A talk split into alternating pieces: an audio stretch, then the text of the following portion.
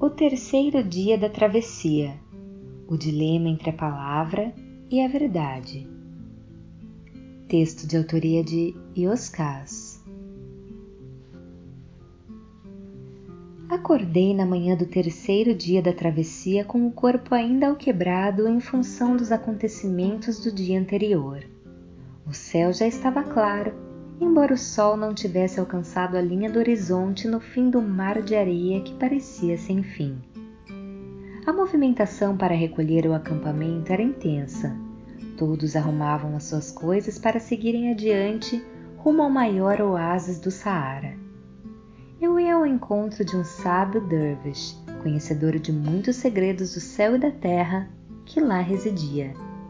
A grande maioria dos integrantes da comitiva era de mercadores, peregrinos e turistas que marchavam montados em camelos.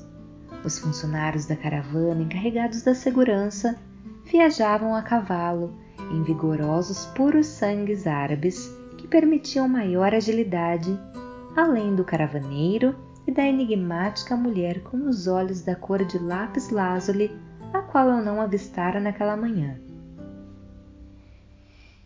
Notei que, além dessas, algumas outras poucas pessoas também seguiam a cavalo. Como eu não tinha me acostumado ao gingado do camelo sobre as areias do deserto, algo que me deixava enjoado, Assim que o caravaneiro se aproximou, questionei o privilégio concedido a essas pessoas que viajavam de primeira classe. Argumentei que todos deveriam ter o mesmo tratamento face às condições inóspitas da travessia. Acrescentei que, como esse não era o caso, eu também gostaria de seguir a cavalo.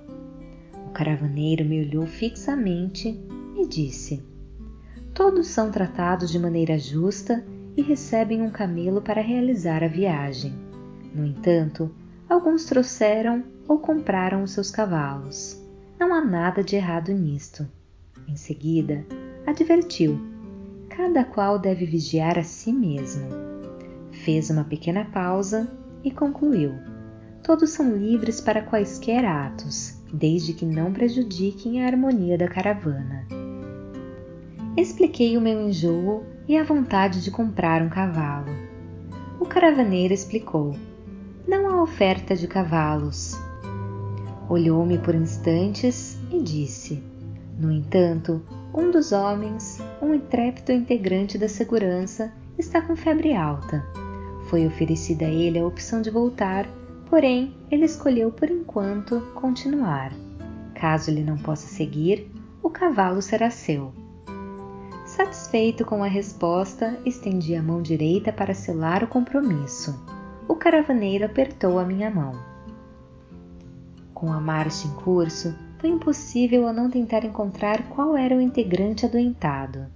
Não foi difícil avistar um homem curvado sobre o cavalo, a passo lento, sendo amparado de perto por outros dois montados em camelos.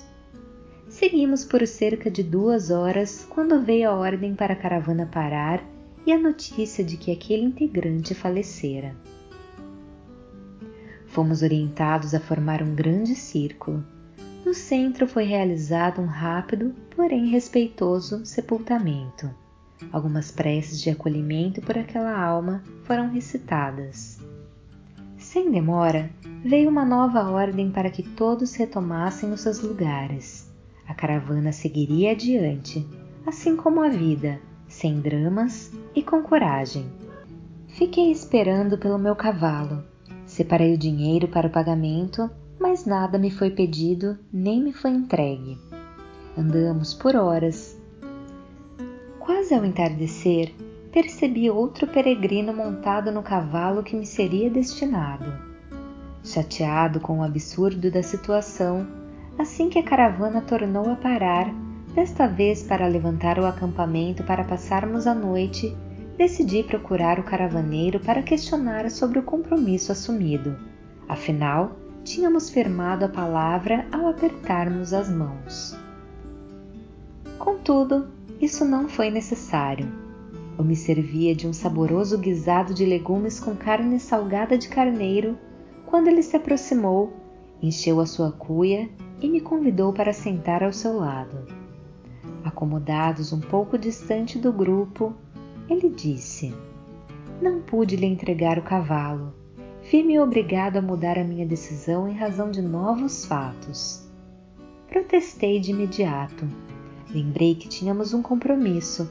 Mais do que isto, ele tinha me dado a sua palavra. Falei que um homem vale tanto quanto a palavra empenhada. Eu tinha motivos para estar zangado e não faltavam razões para eu provocar o caravaneiro.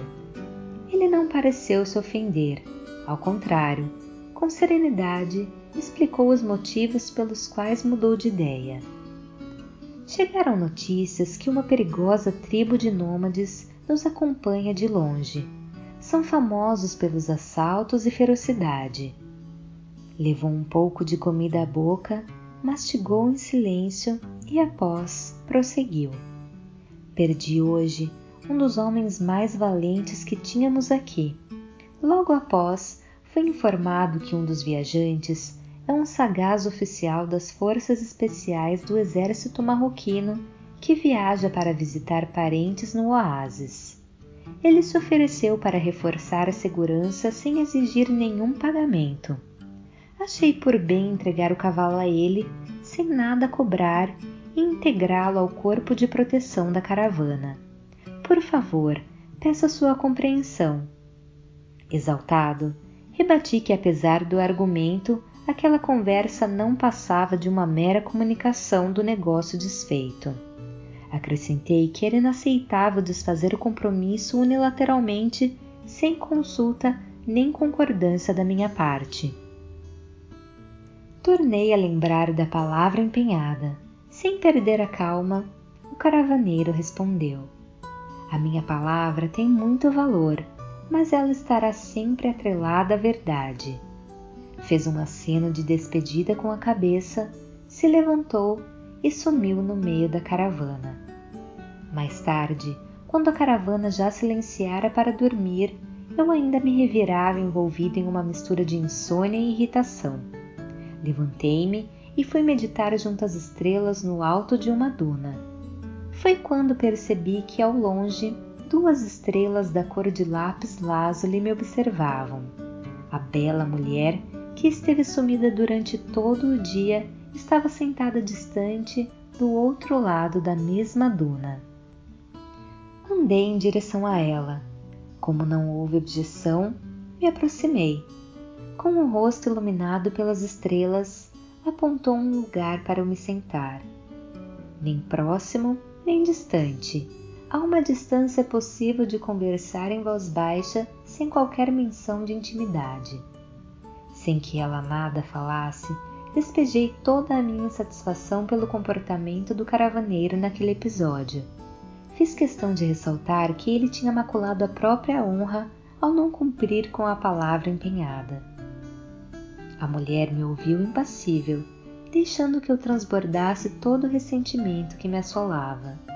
Ao final, ela comentou: A palavra de uma pessoa tem que ser fiel à verdade que ela traz no coração simples, clara, tranquila e pura.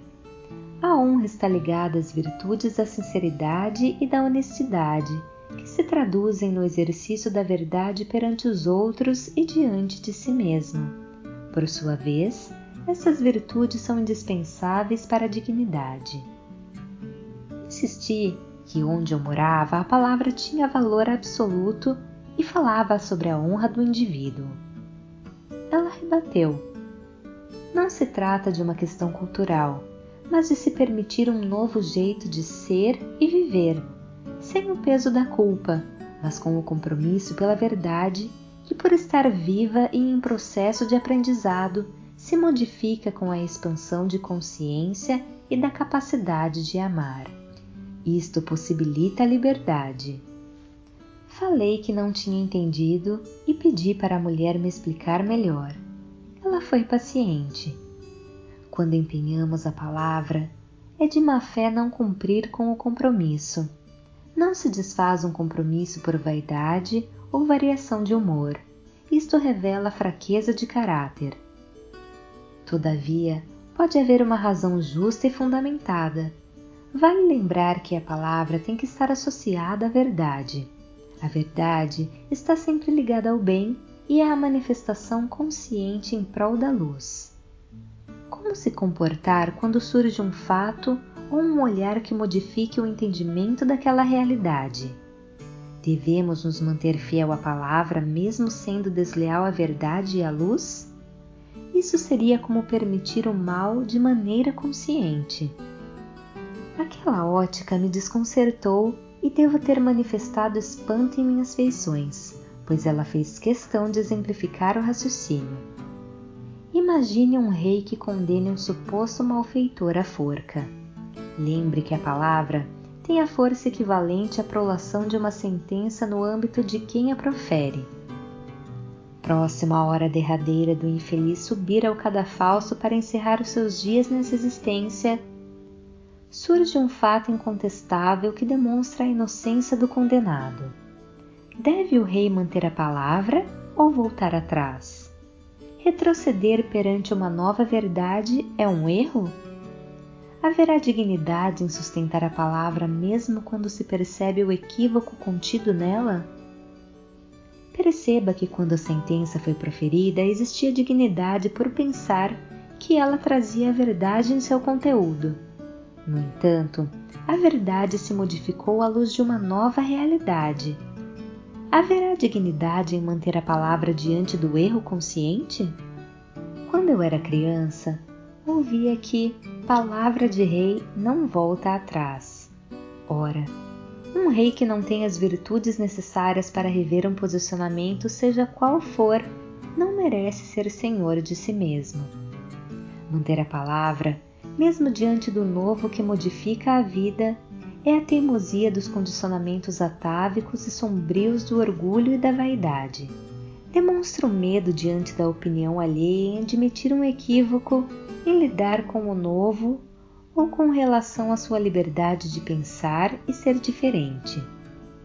Durante séculos, mentes primitivas e mal intencionadas vêm deturpando o sentido da palavra como instrumento do bem, impondo um falso conceito de honra com a intenção de manipular as escolhas alheias ao encontro de seus interesses egoístas e, não raro, escusos. Inconscientemente absorvemos esses vícios. De outro lado, há que se ter humildade e simplicidade em procurar a outra pessoa para revelar que o olhar se modificou, reconhecer o equívoco, pedir desculpas pelo transtorno, reparar algum dano que porventura tenha causado e seguir em paz, pois, independente do que digam, há que se ter compaixão para com aqueles que ficaram inconformados. A paz nasce da percepção de caminhar do lado iluminado da estrada. Então, ela, a paz, não será mais uma concessão transitória para se tornar uma conquista definitiva. Fez uma pausa para olhar para as estrelas como quem busca inspiração e concluiu: Voltar atrás na palavra, desde que para se manter ligado à verdade, não é desonra, é a real dignidade. É uma atitude de respeito para com o compromisso assumido diante de si mesmo e com a luz. Anterior à palavra que eu possa empenhar diante de alguém, tenho um compromisso primordial com a luz. Se algo se modificar no lapso de tempo entre o acordo e a execução, me manterei fiel à verdade, mesmo que me leve a retroceder quanto à palavra. Olhou-me nos olhos e completou o recado. Ainda que tenha que enfrentar revoltas, ofensas, incompreensões, provocações ou maledicências. Então, é preciso coragem, paciência e tolerância, além de amor, é claro. Ser digno é viver de acordo com a verdade. Viver a verdade é caminhar em sentido à luz. Não raro, o mapa da vida mais à frente nos mostra a possibilidade de uma melhor interpretação. Aceite que isso pode provocar mudanças de rotas para manter o destino inalterável, pois todos os dias exige o aperfeiçoamento das escolhas sempre orientadas pelas virtudes e associadas às suas inevitáveis transformações. Perguntei se ela achava que o caravaneiro tinha manchado a sua palavra. Ela deu de ombros e comentou: Acredito que ele modificou o compromisso em função de um bem maior. Parece-me justo. Ele tem a responsabilidade em empenhar os seus melhores esforços para que a caravana chegue ao destino. Olhou-me com os seus olhos da cor de lápis lazuli e aconselhou: Feche os olhos e reflita por si mesmo. O entendimento é sua fortuna e herança. Quando tornei a abrir os olhos, o céu já clareava e a mulher não estava mais lá. Voz de Paula Pauline